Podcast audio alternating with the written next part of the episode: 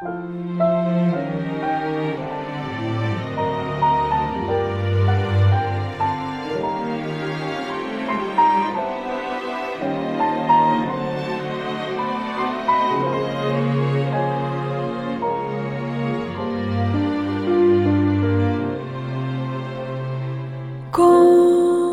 il me prend dans ses 海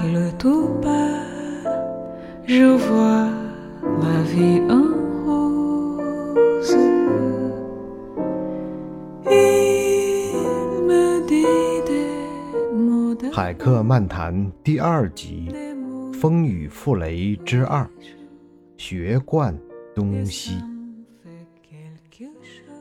海克漫谈的听众朋友们，大家好，欢迎再次收听《风雨复雷》的第二集。其实我们在上一次的节目里着重论述了翻译事业的辛苦和重要，原本是为了铺垫和表达傅雷先生的伟大之处。到今天，我依然固执而坚定地认为，法国文学翻译傅雷先生当之无愧是第一，而日本文学翻译呢，则以周作人先生为第一。英译汉，尤其是莎士比亚，当然是非朱生豪先生第一莫属。但其实对傅雷先生呢，这容易引起一个误解。也就是大家会只从翻译的角度上去理解傅雷先生，但实际上，傅雷先生的成就远不止如此。作为一个拥有杰出杂识能力的天才，傅雷先生不仅在不同语言之间可以自由转换沟通，更是对意志文化的解释和融合上天赋异禀。这种禀赋不仅超越时代。也被他的儿子傅聪所继承，使后者在少年时期就成为新中国第一个在国际获奖的钢琴家，后来更成为享誉世界的钢琴演奏家。这是傅雷先生第二项成就——天才教育。我们下面再专用几个章节单独详谈。在法国巴黎大学留学期间。傅雷先生不仅同时在罗浮艺术学校进修，更为了整理对艺术的思索，随手翻译了丹娜的《艺术哲学》。他的名片就印着自己的头衔，叫做艺术评论家。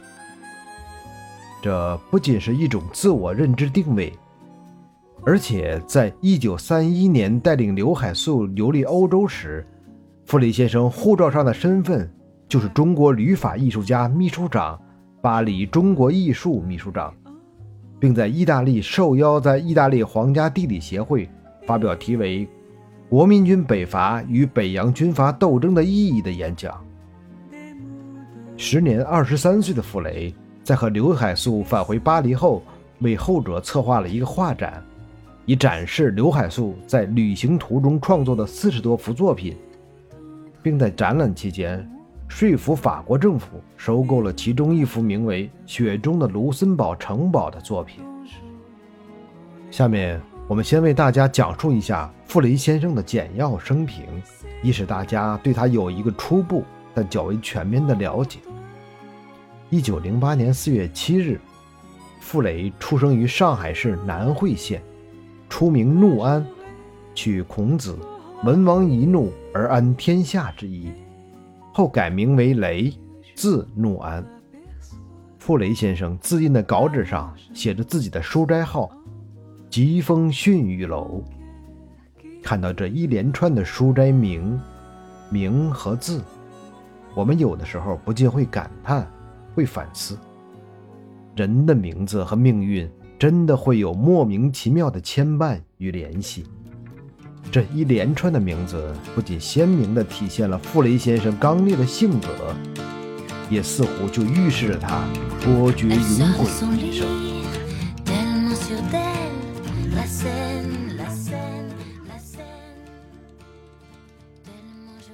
傅雷的祖父傅秉清那一代本是当地大户，有四五百亩土地，三十三间房屋。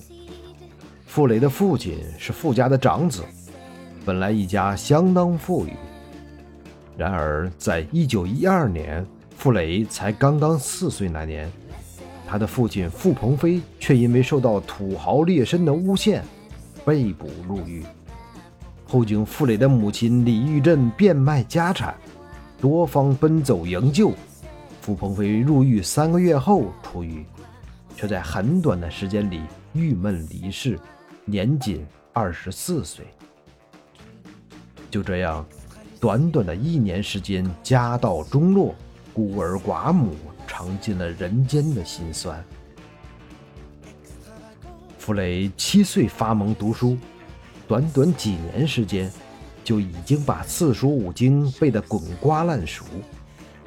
十一岁入周浦镇小学，第二年又入上海南洋中学附小，到十三岁入上海教会学校。徐汇公学的初中开始学习法文。三年后，改入上海大同大学附中。一九二七年的最后一天，也就是十二月三十一日，傅雷登上法国昂昂达雷利隆号游轮，前往法国留学。从上船开始，傅雷就投入了大量精力，开始学习他随身携带的法语教材。而且很幸运的是。他遇到了一个同船赴法的越南年轻人，他讲了一口非常流利的法语。傅雷每天向他请教。等到达法国的时候，傅雷的口语已经达到相当程度。那么，我们现在先暂时把视线调回到中国近代美术史，这里有一个关涉到近一个世纪中国美术走向和全民审美取向的分界点，影响至今未息。一九一二年，中华民国成立，也就是在这一年的十一月二十三日，由吴一光出资，十七岁的刘海粟和同仁一起创建了上海美术专科学校，为中国的现代美术教育揭开了新的一页。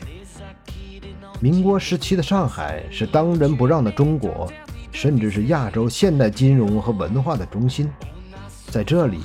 诞生了许多中国新文化的起点，但由于在政治上的影响不如北京，所以在文化界往往给人一种感觉，尤其新中国成立之后，由于中央政府集中在北京办公，北京确立为中国的首都、政治、经济、文化的中心，所以南北文化分治，在很长一段时间里，文化的意识形态。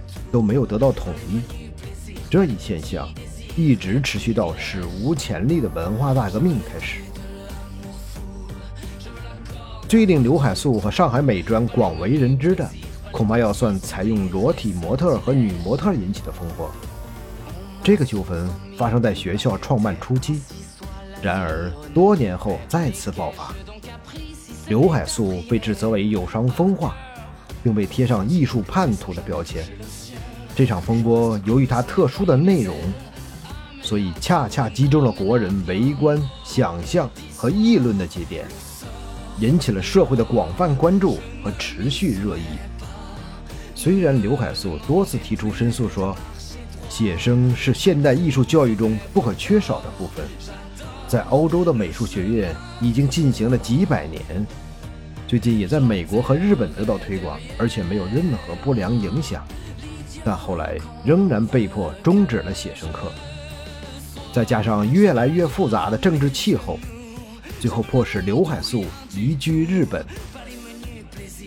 一九二九年初，在蔡元培的支持下，由大学委员会支付旅费，刘海粟来到了巴黎。由于刘海粟不懂法语，所以傅雷成了他的老师、翻译和导游。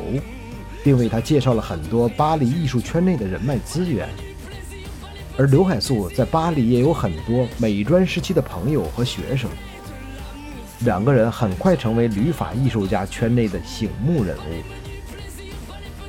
两个人常常整个下午待在罗浮宫。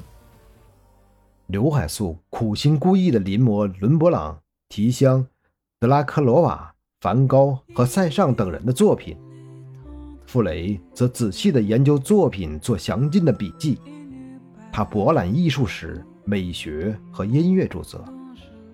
两个人都对艺术家的生平感兴趣，而且喜欢参观艺术家的私人收藏。当他们在报上读到罗丹多年的助手、法国雕塑家埃米尔·安托涅·博德耶逝世的消息，结伴到他家进行了吊唁。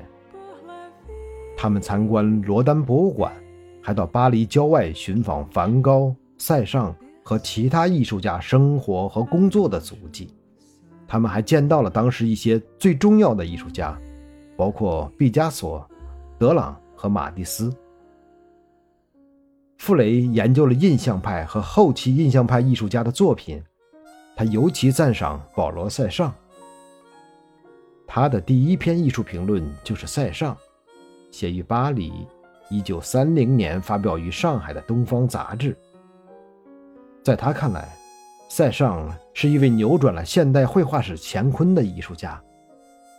在总结他的意义时，傅雷这样写道：“要了解塞尚之伟大。”先要知道他是时代的人物。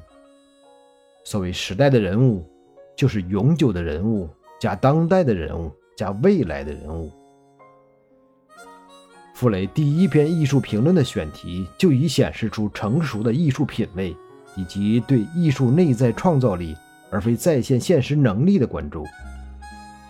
傅雷在巴黎艺术活动的传世资料非常少，我们现在能看到的有一张照片。是傅雷、刘海粟夫妇和张璇与八十一岁的巴黎美术学院院长保罗·埃博贝纳尔在工作室的合影。四位衣着入时的客人围绕着一幅浪漫主义风格的油画，上面画着一位女性的裸体。巴黎四年，傅雷不仅获得了扎实的法语和法国文学的积累。同时，对西方艺术史和欧洲文学也做到了了然于胸，这无疑为他将来批评家和翻译家的生涯打下了坚实的基础。当时，傅雷在艺专的同事几乎囊括了南方艺术界顶尖的人物，比如王震、王一婷、张大千、潘天寿、黄宾虹。曾经留学东京的艺术家和艺术评论家倪一德。还有巴黎时期的故交庞勋琴、王继远、张璇、陈仁浩。同时，作为当时留法大潮中的一员，他获得了今后别人望尘莫及的朋友圈，比如钱钟书、杨绛夫妇、刘海粟夫妇、刘抗，可能还包括周恩来总理和陈毅元帅，以及邓小平。这是他后来在文革前的反右阶段。尤其是儿子傅聪出走之后，以及文革后期的平反阶段、政策落实阶段，受到了来自中央高层的关注。写到这里，我不禁感慨一句：留学期间学到的知识当然很关键，但你进入了什么圈子，可能更重要。